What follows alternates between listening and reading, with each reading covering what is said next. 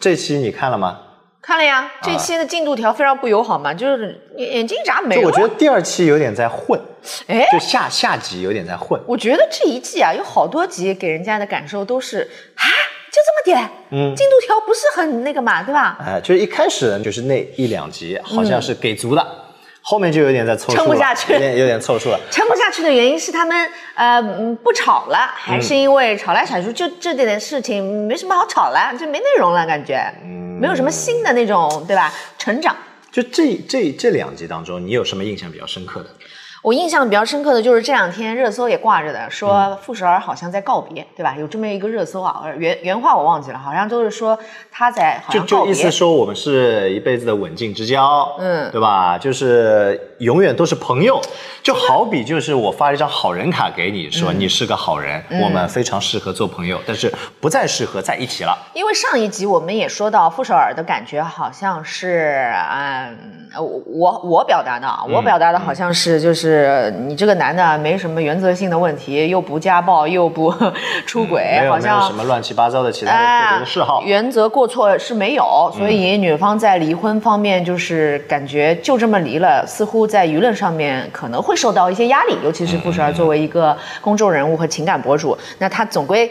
得要在公众面前猜想啊，我猜想得要在公众面前亮相一下。你们看老刘这样很难忍吧？我离婚不过分吧？是是这么个其实有一些人在网上是这么去揣哎测的，，有这么点意思。那么现在 老刘不是上次沙漏那一集开始改了吗？他急了，哎，你怎么你怎么然后跟我自己脑子当中想的剧本不太一样了。你怎么改了啊？而且你上节目来改，合着你能改啊？那你平时干嘛去了？就是有点气，你知道吧？啊就如果你平时真能这样，真能改。嗯，咱们也不用说三百六十五天都这样吧，就是你时常能够提供一点小浪漫和情绪价值的，那我也不用跟你走到这一步呀，老刘。哎，你说到改啊，我就想到了张硕和王睡睡。不是张硕一开始表现出来就是那种嗯摆烂，嗯，躺平，然后很不知所措，不解风情。我都我都不知道，就是该怎么做了。嗯什么错了是我做成这样了，你还不满意，有点害怕现在我就。觉得好像哎一下子不一样了，嗯，对吧？他又能够关注到，因为你冷了，我给你披衣服了，哎，你干嘛了？我照顾一下你的情绪了。是不是睡睡姐姐有很大的作用？我觉得可能是一个是就是说，哎，几句话一点醒了，或者在这个过程当中，他去反思自己。好像他姐姐一来，他就有有一个很大的改观啊。会有呀，我觉得也就有一个好的中间人去调和两个人的状态是非常重要的。但是如果说找错人了，那就惨了。我表示很怀疑啊 我表示很怀疑，就是男人能够一夜之间有几一个中间人点醒几句话，一夜之间就像 Papi 酱在观察是说，张硕怎么就是一夜感觉啊，就 我觉得可能呢，话好多啊，我觉得啊我觉得脑子清楚了。我觉得可能呢，就是你你你在突然某一个瞬间，嗯，啪，格局打开了。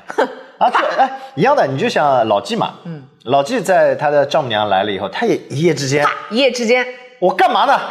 我要为自己活，对吧？我一直在不断的为对方，在为别人在付出我的所有，我也没有要索取很多其他的东西。嗯，那我为什么不为自己活？我那么累了，我一直在别人的目光当中，在别人的期待当中，我要成为别人希望我成为的人。那我自己呢？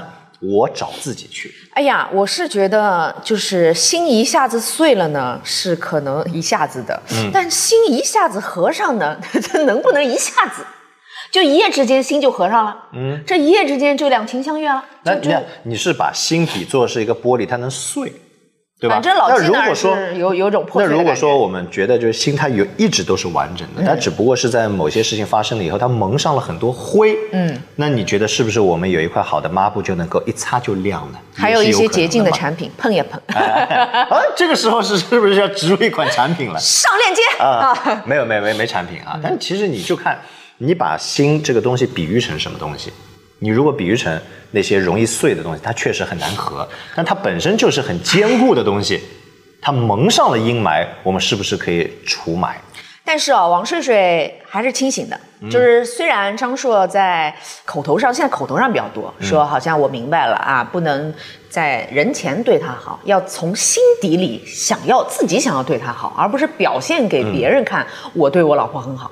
对吧？他有一种表演秀恩爱，睡睡姐姐不是说的嘛？嗯你好像就是人多的时候，或者别人在的时候，你要表现出来你对呃王伟很好。啊，好像你俩私下相处的时候，你就没有这种意识，他是有点表表演的那种感觉。就是他他是希望别人认为认可他，他好。对的。那么现在他已经自主的觉得，啊，我从心底里，我不管别人怎么看，反正我自己做到我该做的，这是他嘴上说的。那行动上呢，也有一些些改观了，睡睡也已经啊笑逐颜开了。但是睡睡在卡片上勾的还是离。嗯。嗯，说明还是清醒的。现在处于一个观察期，我还是想看他这个、呃能行为持续多久？对对对，不要就是在节目当中的十八天旅程当中，就是镜头面前或者外人面前，他表现的啊好像有一个改观，回到家里该干嘛干嘛，日常生活又流入那个呃形式化的那种操作，然后又像以往一样，那就又白搭了呀，嗯，对吧？所以他保持着一个观察的姿态。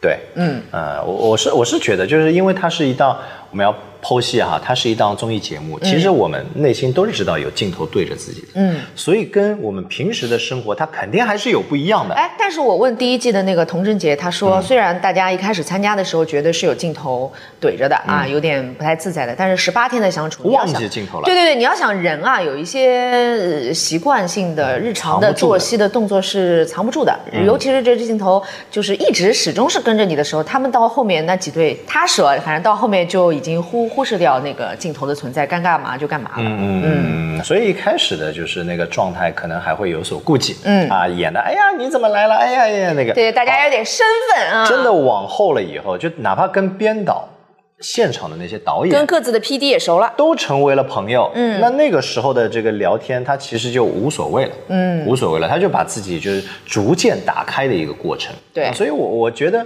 你是说一夜之间变化或者怎么样，其实人我们在生活当中也会有突然之间，哎，我励志，醍醐灌顶。就我举个很简单的例子，就比如说，哎呀，我捏捏肚子上的肉，哎呀，有点胖了，我现在我励志我要减肥了。就少吃一顿晚饭。我励志好，哎今天这顿晚饭我我少吃一点，明天明天我吃早早起我 我锻炼一下，我可以坚持五天，坚持十天哦，坚持一个月。但是突然有一件什么事情发生了以后，让我七天没有时间再锻炼以后，我又懈怠了。对啊，人是往复的，而且所以这个跟情感上面的一种相处模式，它你说也也不外乎如此嘛。嗯，反正睡睡和张硕这一对呢，就保持观察，好像现在已经平稳了，不吵了，对吧？难得的这两期没吵过，哎，关他们白白眼儿也翻的少了。哎，对，没他们什么事儿。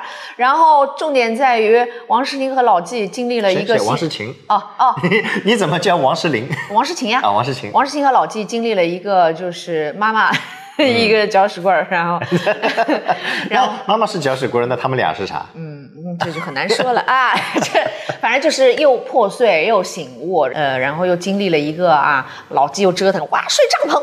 嗯啊，我就不回来。然后王诗婷再把他给人家请回去啊就闹了一会儿之后，又在六个圈儿那里，哎，又相拥了。嗯，哦我觉得老纪的诉求啊，他其实很简单。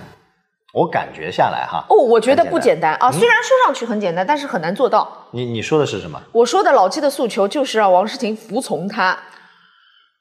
服从？你用了，你看到的是这个点。对，啊、我看到的是另外一个点。嗯，我只是感觉到老纪他是在不断的付出，就是以他认为的爱的方式在不断的付出、付嗯出、付出。他希望得到的回应就是我看到了你的付出，我肯定了你的付出。那王诗婷在节目当中不止一次的，呃，无论是通过自己之口还是傅首尔之口、周边人之口，不止一次的表达了说，没有老纪就没有我的今天，嗯就是肯定过他的付出，不止一次哦。你去看节目，不止一次当当着哦。老纪的面说的嘛。对，就无论他自己说还是呃跟别人说傅首尔转述啊什么的，就说过无数次。那为什么男方听不见呢，或者不认呢？没有没有，我我觉得，呃，有两种说话的状态，嗯，就像是很多父母和孩子相处模式一样，就当着孩子的面对孩子说的就是你永远这个不行那个不行，你什么都没有努力，什么都没有做。啊。但是在别人面前会说，哎呀，我孩子还是非常优秀的，嗯。但是这个话你没有以一个当面说，对，就是不是我对你说，就哪怕嗯。我在跟别人说，我说，哎，我的另一半，就比如说我，哦，我跟别人说，哎，我搭档其实还是不错的，怎么怎么样？跟我对你说，哎呦，小尚老师，我觉得那么多年来哈，我们搭档的过程当中，你教会了我很多。我从来没有听到过这个哎，never。对，那你从就是我对别人说的时候，或者说我别人转述给你的时候，以及我跟你当面说那种感觉不一样。合着好话就要当面说呗，对吧？哦，对，鼓励啊，而且好话表扬啊，而且就是说你说。你就是比如说我去夸在别人面前夸你的时候，你会感觉到你是不是表演给别人看的。哦啊，，你的那种感恩啊，什么是为了表演给别人看你而这么说的？嗯但是我如果只有我们两个的时候，我跟你说，哎呀，小常老师，这个真的非常感谢你啊，这么多年来对我的帮助，到底是曾经胖胖的老前辈啊，这个充满着这个学富五车，请问跟体型有什么关系？啊就就是这么一个意思，就是回忆当初嘛。身材羞辱，哔哔哔。回忆当初，回忆当初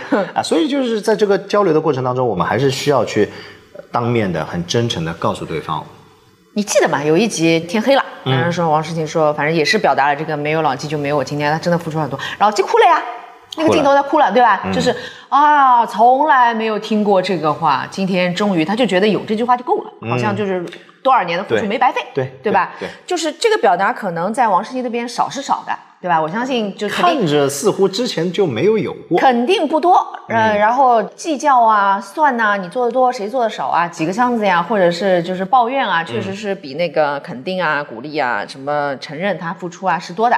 对但他也不是没说过，尤其是节目到现在，就是也表达过几次，就是这个事情在老纪这边是。表达了一次，他确认了、心定了，还是跟女生要求男的说你爱不爱我，天天问一下你爱不爱我，你爱不爱我，我爱你，我爱你，就是要不断的去确认的这个事情。我就不知道在男生这边我我觉得是需要的，需要不断确认我，觉得是需要的。一遍不够。就就就像就像你在说的，既然一遍不够，你们男的为什么老说我要说好几遍我爱你？烦死了！就是你你首先你得确认说人是会不断的改变的，想法也是会不断的变的。就是你哪怕说我之前肯定啊，你付出付出付出，突然你做了一件别的事情，我可以把你之前所做的全都磨灭掉。你对我付出过什么啦？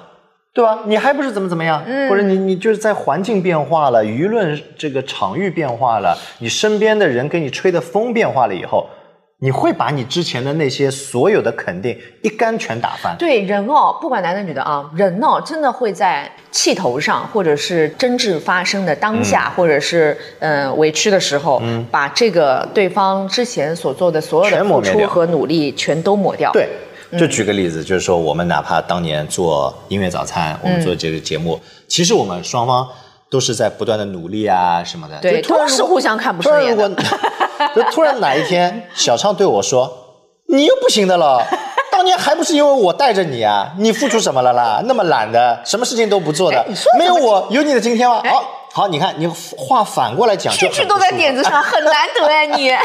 你看，这个就是对自己没有清醒的认识，对不对？那如果说，如果说你你你还是能够一如既往的就保持着那个状态，说，哎呦，没有你，其实也没有没有我的好的状态，也不会成就我们。就是如果说是家庭的话，嗯，成就我们这个家庭的蒸蒸日上。你就是如果一旦打破了那种真实的感恩的心，我们现在很多人都在谈感恩，感恩很多都是演出来的。哎，但是这个对普通人要求是高的，嗯，对吧？你对普通人，尤其是那个情绪上头，你要求每个人如此呃，怎么说，冷静、清醒的啊，还记得，如果每个人都能做到，还记得对方的付出和曾经和过往相处的这点时间，他就不会有当下的爆发了呀，他就知道收敛了呀，他就知道那个说话的边界在哪里了呀。可惜很多人是不知道的呀。对啊，嗯，难就难在这里嘛。但是难在哪里？就是你哪怕当下爆发完了以后，你自己到底怎么想的？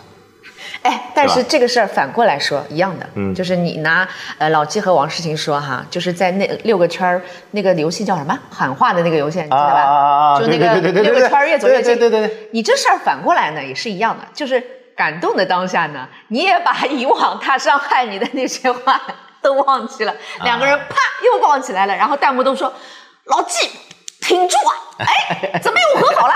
老纪。而且王诗晴，王诗晴的第一句话你，你发现吗？嗯老纪其实在那边犹豫的，他怎么听怎么其实不太舒服的。还是像在就是指责指责我，一是在指责，二是在他的一个逻辑就是我我对你的是索取啊，我要的是什么，你给不了啊，嗯，而不是说在这段感情当中，我想给到的是什么，我却没有给出。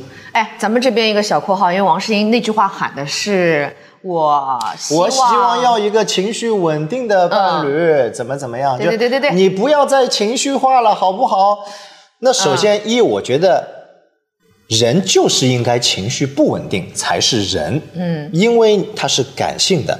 有一种情绪特别稳定的人，他会把自己的伴侣逼疯的。我前段时间我还看到有这么一个说法，就是你看，有一种人，他特别是可能以男性为多，情绪特别稳定。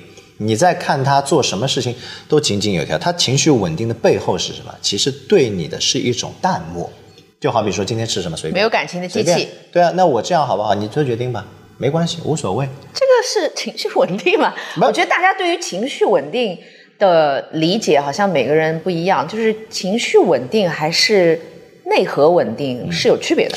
就是这个人如果内核是稳定的，他情绪可能有些波动啊什么的也都正常，但是最终他处理事情的态度。和最终的那个立场，就是他的内核是稳定的。嗯，那么当下发泄一下呀，或者是正常内对你说对了，内核是稳定的，嗯，就是情绪，我我认为的情绪稳定啊，或者说我在咨询了一些这个呃学习心理学的朋友的，他说情绪稳定是什么概念？情绪稳定就是你该开心的时候开心，放肆开心，你该伤心的时候伤心，嗯，你该生气的时候生气，嗯，就是你在那个场景当中，你真的就能够表现出那种情绪了，嗯，他是情绪稳定呀，而不是说你该伤心的时候，哎，你表现特别开心；你该开心的时候，你突然悲观了，那是有问题啊。我最近看到上一季张婉婷和宋宁峰，嗯，这一对不是参加了上一季嘛，然后他俩不是现在好着呢嘛，还怀了二胎嘛，嗯，然后他俩做了一个呃采访，其中主持人就有问到一个问题，说你们希望伴侣是一个情绪稳定的人吗？嗯，然后他们两个的答案都一致，嗯，说不希望。对呀、嗯，情绪稳定就代表就是在在某些程度上面，就就是按照之前的那种所谓的情绪稳定，就是我就永远不会发脾气的，对吧？我不会是那种就是喜怒不形于色的。那如果是这个样子的话，证明什么？证明生活当中我们也容易缺少很多激情和热情。他们俩这个回答给我重新又思考了一下“情绪稳定”这四个字啊，因为我们这两年，包括我在跟别人聊天的时候，也说，哎呀，就是伴侣情绪稳定是一个很重要的一个怎么说优点啊，就是我我也其实也需要伴侣情绪稳定。后来他们俩就是一致这么回答之后，我就心里想，情绪稳定它。代表着什么？就是我可能这两年在要求伴侣情绪稳定的过程当中，我自己反而越来越稳定。嗯，而且我发现，当一件事情情绪解决不了的时候，我就知道这个情绪该刹车了，没必要了。嗯嗯。就是如果你真的是一心想要解决问题哈，这个时候撒泼打滚也好，还是什么，而且尤其是你刚刚说的那种，就是极度情绪稳定的啊，不管是男的女的，就是在感情当中极度情绪稳定的，无论你什么发脾气啊什么，他都岿然不动的。这个有有好比就是像那个煤气灯效应当中的一方，对吧？你随便怎么疯，我越淡定，好像你就是越能把你弄疯掉，就是那种什么 gasoline light 那种感觉。那我就觉得你就。把这个目标啊，如果设定成要解决问题，那么情绪就适当的刹车，你自己会刹的，不用别人提醒你。嗯。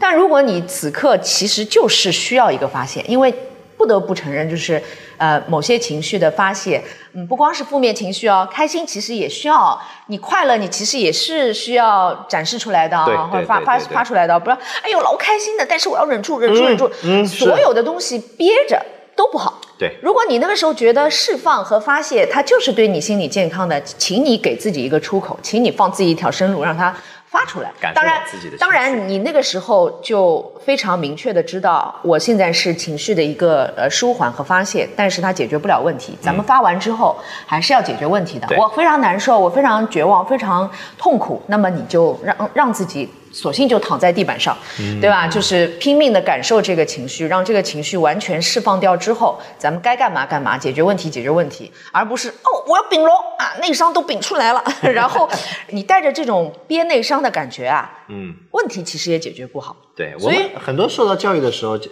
给了我们一个字叫忍，嗯，一定要忍。不要不要不要，网友的乳腺也是乳腺啊，就是不要忍，真的不要忍，就是尤其是对女生那个啊内分泌啊什么的都都不太好的。嗯，就是就是，我也在一直一直在思考，就是说你到底是忍，还是用情绪告诉对方你对于这件事情的在意程度，对吧？你如果一再忍，他会觉得你也不在意，哎，你是不是不爱我？然后你一旦发怒了呢，他也会觉得你对我那么凶，你是不是不爱我？就是你看，就在这个过程当中，你到底忍还是不忍？其实。它并不代表着说我对你到底爱还是不爱有变化了，只不过解读的那个人他怎么解读你的情绪，这是很重要的。所以要沟通呀，所以落到呃实处还是要你你要表达出来，嗯，对吧？无论是你宣泄的过程，还是你稳定的过程，你要表达出来。我们现在是要干嘛？进行到哪个？步骤了，嗯，对吧？呃，前段时间我看到有一个视频在说，一个一个男生在那边说，他说如果我的呃对象，嗯，和异性晚上出去酒吧啊喝酒这个玩闹，我一定会非常不高兴，嗯，我会打电话一不断的催他回家，并且我会非常生气的指责他，啊，然后第二个人说，他说他说没有关系啊。每个人都有自己的自由，活出自己想要的生活。我对你足够信任，你可以去啊。哎，很多女生觉得第二种特别好，对不对？但第一种说，我为什么对你这样生气，这么在乎？因为我想要娶你。第二个的逻辑就是，我随便你啊，你有你自己的生活，我有我的生活，反正最后你也不会属于我，我也没有想娶你。哎，很多男生就在下面，确实好像就是这么回事儿。嗯，当你对一个人有这样的掌控欲，或者对他非常在意，愿意因为他的一些触犯了你在意的点的那些情况而去发脾气的时候，说明他内心可能对你是真的，除了掌控表面的那些解读之外，他对你内心深度是是有爱的。而第二种会不会过度宽容，就是说明你可能也不在他特别在意的范畴当中。哦。会不会是这样？我就问，我就问，我就问哈，我就问。不一定，不一定，不一定，要看感情啊。就是如果是真的到一个互相可以商量的地步，他也可以放他自由嘛。对吧？你要是一开始不是你在意和那种不安全感的体现，说明你们还没有到那个程度嘛，就是信任还没有建立到非常坚固的程度。那其实我还是在意的啊，晚回家啊，跟别人啊怎么，我还是要呃夺命连环 call 一下啊，这种就是在意是在意的，承认是承认的，但是这个期间呢，你还是没有到达对对方完全信任的那个地步。如果完全信任的呢，那是可以商量出来一套相处模式的呀。属于完全信任的两个人的相处模式吗？我觉得有哎。你比如说你信任了很久很久，哎，突然有一天。你突然怀疑了，然后你去，去去，突然怀疑了，不会莫名其妙怀疑吧？就感觉我好像太信任你了。我觉得不会，就是信任，它是给信任带来正向反馈的是，我充分信任你的同时，你确实没有做任何摧毁你这个信任的事情，你也你也很珍惜这这份信任，嗯，对吧？你你该做的以及该提供的，该出现在你这个位置，能够扮演好你这个角色的所有的东西都没有缺失。你不能，我一直信任你，你也一直做得好。哎，突然之间你在这个位置缺失了，空缺了，然后你有一些反常的表现了。我瞎说啊，喊你喊不听了，心不在焉了，然后呃眼也瞎了，耳也聋了。这个时候伴侣难保不齐会怀疑，哎，到底最近有什么变化了？然后你那个信任就开始有一点动摇，再开始去察觉，然后后面一系列都是后续的。但如果你要是不是啊？就是在这个过程当中，就是要不断的调整双方对彼此的标准。就好比怎么允许你耳聋眼瞎？不是不是，就是在这个过程当中，哎，我好像觉得你允许我做一了，那我做二，哎，你好像也你允许我做一了，或者我做三，我做四，哎，你好像都都允许了。但突然之间，其实你在二的时候，你已经心里不开心了。不是，但你有没有必要跟他说？你对于三四之类的这些底线，你自己没有一点直觉吗？就是自己没有一些，就是说在这个过程当中，嗯，那是不是？会，你也在这个过程当中，或者哎，他好像也也不在乎。咱们落落实到具体的事情啊，比如说对你的信任，那么通常就举你刚刚那个例子，晚上出去玩也好，或者是去呃酒吧开心也好，这个很正常。呃，哪怕是已婚的，可能呃很多人哇，已婚了我就不单独再跟异性吃饭啦，这是你自己对自己的规训，咱们不说，对吧？或许你们俩也商量好，但比如说互相很信任的一对夫妻。彼此也都默认你有你的生活，你可以有你的自由。比如说他那个点是在于你晚上回家就好，我不管你几点，嗯，但你要报备一下，对吧？这这是每对相处下来的这个相处模式。或者你去哪里我不管，呃，因为我有有有很多时候跟男生出去吃饭，他们有家室的哈，会吃到一半说，哎，不好意思啊，我们拍张照。拍完照以后发给老婆。拍发完了后，那我先走了啊。拍完以后就走了。就是各自会相相互商量出来。一个模式，拍照也好，报备也好，打卡也好，晚上几点回家也好，这是你们自己之间的一个一个标准标准。那么这个其实就是你所说的一。我允许你出去，嗯。但是你要做到这个，嗯，或者我允许你这个晚回家，但是你必须得回家，嗯。啊，不能过夜，嗯。或者我允许你呃随便跟谁玩异性的也都可以，但是得拍照，这些都是你们商量出来一二，嗯。哎，某些时候你自己跳出了那个二的框架，到达了三四五六七八，嗯，然后你还说我们要共同商量出来一个什么？你这不是就是强词夺理吗？这不是大家都知道怎么？我允许你这个 就出去玩，然后你玩到别人家里去了，我允许你出去喝酒，然后你喝到不省人事了，然后别的异性送你回家，这是我能容忍的。啊，那所以就是这个过程当中，就是两个人要彼此就是在一开始就是说好一个一个就是标准在一二三。怎么？我要跟你说好，不要去人家女的家里啊！哎，不要你你要你在人家女的过夜啊！你要跟我说，你哎，你如果说你要到这一步的话，那我们怎么怎么办？或者突然间你一定要说跟哪个兄弟在一起，保证你安全回来。这个叫公序良俗，朋友。嗯有的时候这个叫公序良俗，然后就约定俗成，就是这个边界一定是要清楚的。如果非常之信任，对吧？那有些底线是在自己心里的，嗯我觉得这很正常。刚刚我忘记的点，我我想起来了。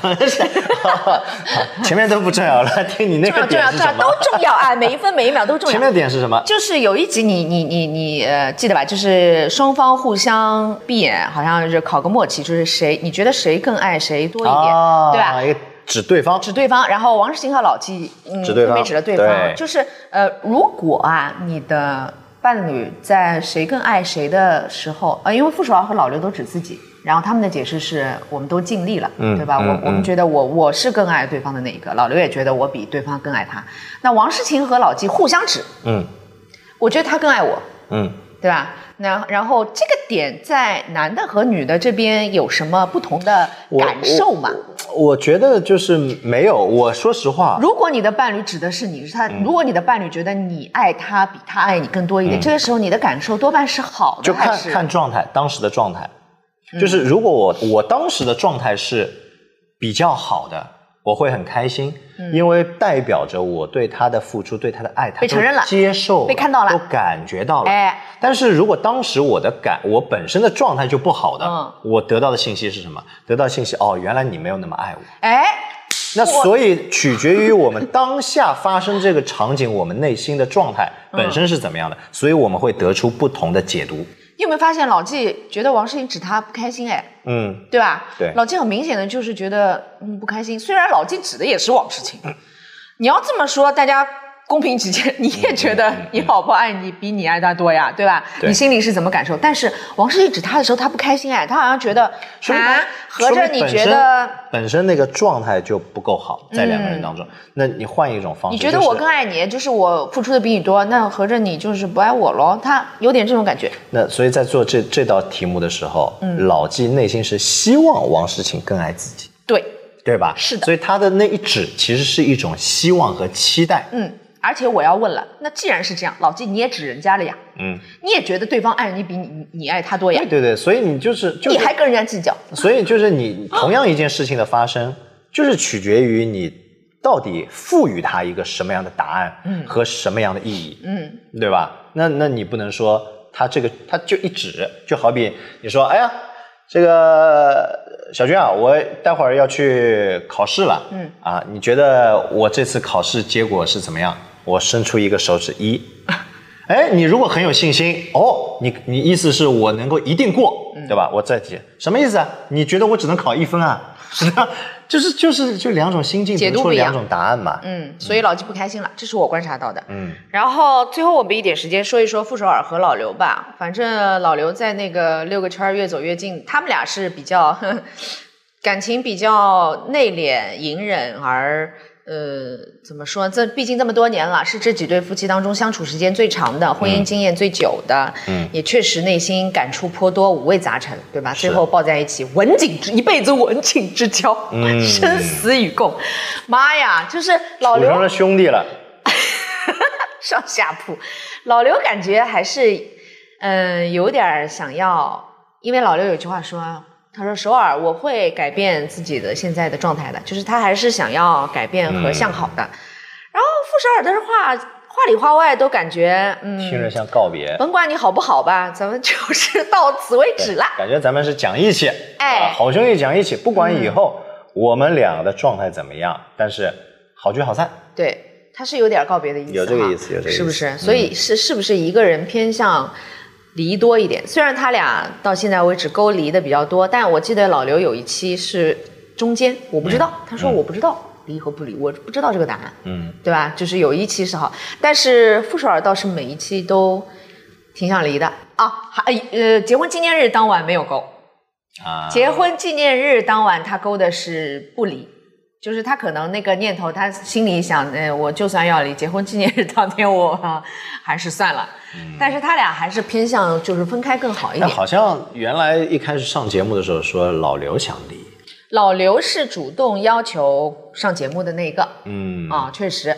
如如果老刘没提出上节目，估计他俩那些掰扯啊，就是私底下自己，说不定某一天发一个声明啊什么的，嗯也就过去了。那现在我们不管他们最后决定是什么，我们也看到了这俩的问题和相处过程当中的一些没有办法解决的一些中年夫妻的困惑吧，都展示给我们了，很点啊。对对，啊，非常典型，非常典型，很点。你先，哎，这讲话讲话很有很有套路哦。啊，你觉得他们会离吗？最后，老刘和傅首尔，这个怎怎么讲哦？嗯，咱们要开一局他。们可能开就是开一个盘口他们和另外两队有很大的不一样，就是嗯他们其实是一生活相对稳定了，嗯，对吧？二还是有孩子的，嗯，对吧？三老刘也逐渐表现出傅首尔想要的积极的那一面了。那但是傅首尔跟老纪，他在劝老纪的时候说了一句话，说你跟我不一样，我是想明白了，对吧？是吧？你你你你 我我听到，我观察到了傅首尔说我是想明白了，那就是他关于这个离不离婚这个事儿，确实想了蛮久了。我觉得现在啊，就是大家有有一种，就是说，一，我觉悟了；二，我觉醒了；嗯，三，我想明白了。对，这些想明白的是什么？想明白的就是说我只要管我自己好啊，我不管身边其他的人好不好。你你有没有发现，就没有人说我想明白了，我要好好把婚姻经营下去。我想明白了，我们要再重新找一种相处。所有想明白的毛就是呃关注点都是在我自己身上，我只要管我自己，别人管我管我屁事。这不是这变成想明白了。嗯，那那我怎么说呢？我给个解释哈。那为什么想明白了，不是往那方面想明白，而是往内里内里想明白了呢？是因为你想明白了，你要把婚姻好好经营下去，这个事儿不是你一个人说了算，嗯，哎，你知道吗？那这这个问题在就是哪里啊？我想明白了，我俩要好好过日子。我想明白了，我们婚姻要好好经营下去，这个事儿要对方配合的。呃当你屡次观察到对方在配合方面是吃力的，并且你们屡次在磨合当中达不成共识，我想明白了，还是要求我自己吧。这又回到我我没办法要求对方，我就要求我自己，行了吧？这又回到我之前说的一个问题：婚姻到底是两个人的还是一个人的？如果你认为婚姻是两个人的，你的所有的都是希望对方的改变来成就你们的婚姻。没有我认为是两个人的但是如果因为婚姻是一个人的，你只你关注的是我在婚姻当中我要多做到一些什么内容。我认为是两个人的，但是两个人都要做，都要往前走，而不是你光期待对方一或者光旦一旦你期待自己。嗯觉得啊一件事情是两个人的，我们就会本能的把很多责任往对方身上揽。我不会，我也会反思自己的。对方也要做，我也要反思自己。哎你看，你看，比如说啊，你觉得，就如果我们每个人都达成共识说，就比如比如说我们做节目吧，嗯，节目是你你一个人的还是我们当然两个人的在别人看来是两个人的，但是如果说我们一直代表着说，哦，节目就是两个人的，所以你为什么不做这个？你为什么不做这个？而不是说啊，节不是啊节目也是节目是属于我的，所以我要做这个，我要做那个。你也觉得节目是我的，我要做这个，哎，我们拼凑在一块儿，大家就不断的往上推，就很我一直觉得我们节目是两个人的，这就妨碍有的时候我要塞一个什么广告的时候，我跟人家客户说，哎，我的节目我要问问小军的，我不能自己做主的。哎，你看推到我身上了，对不对？这是要跟他商量的，不然我自己接了我也就接了，哦对吧？这是两个人，就是你做任何的决定和决策，你要知道是两个人的，你就必须要考虑到两个人的利益方向。对，就是当有事情的时候，两个人可以共同去商量。是的呀包括但是但是就是在做很多事情的时候，有主动承担起责任的勇气。包括张硕那个投资的事情，你说一个人还两个人，你要真认同一个人，张硕说我用自己的钱去投资啊，关你什么事儿呢？哎，也可以。如果你就是两个人如果你们在之之前就说好，我们就是就是你的钱管你的钱，我的钱管我的钱，不存在夫妻共有财产的话，那是另外一回事情。咱们不是说了吗？因为人家也没领证，法律上是另外一回事儿。上次我们就说了，这不止钱的关系，因为他的状态，他的各种其实都影响了两个人日常。所以就是它其实是有影响。你但凡有点儿，因为婚姻还是关乎责任心的事情啊，它跟谈恋爱不一样。谈恋爱你可以说啊，一个人、两个人，你还在选择的阶段，那自我一些没问题。你可以你想试这个人，嗯，你把这些问题都呃极致化，然后你看看他在极端情况之下是什么表现，这都可以。但是婚姻真的是，如果你俩真扯这儿了，决定在一起了，尤其是还有孩子了，这真的是关乎一些责任的事情。他真的不止一个人，有的时候甚至是三个人的事情，三个人，甚至是两家子的事情。有没有觉得七个人，对吧？到不到七个人？我也不知道。上线啊，上线！反正用两首歌名嘛，嗯，一首在爱情里面，也希望像那位这个也是在爱情家庭当中颇受争议的歌手的一首歌，叫《爱你就等于爱自己》，希望爱你就等于爱自己。再有他另外一首歌叫《两个人不等于我们》，两个人到底能不能等于我们？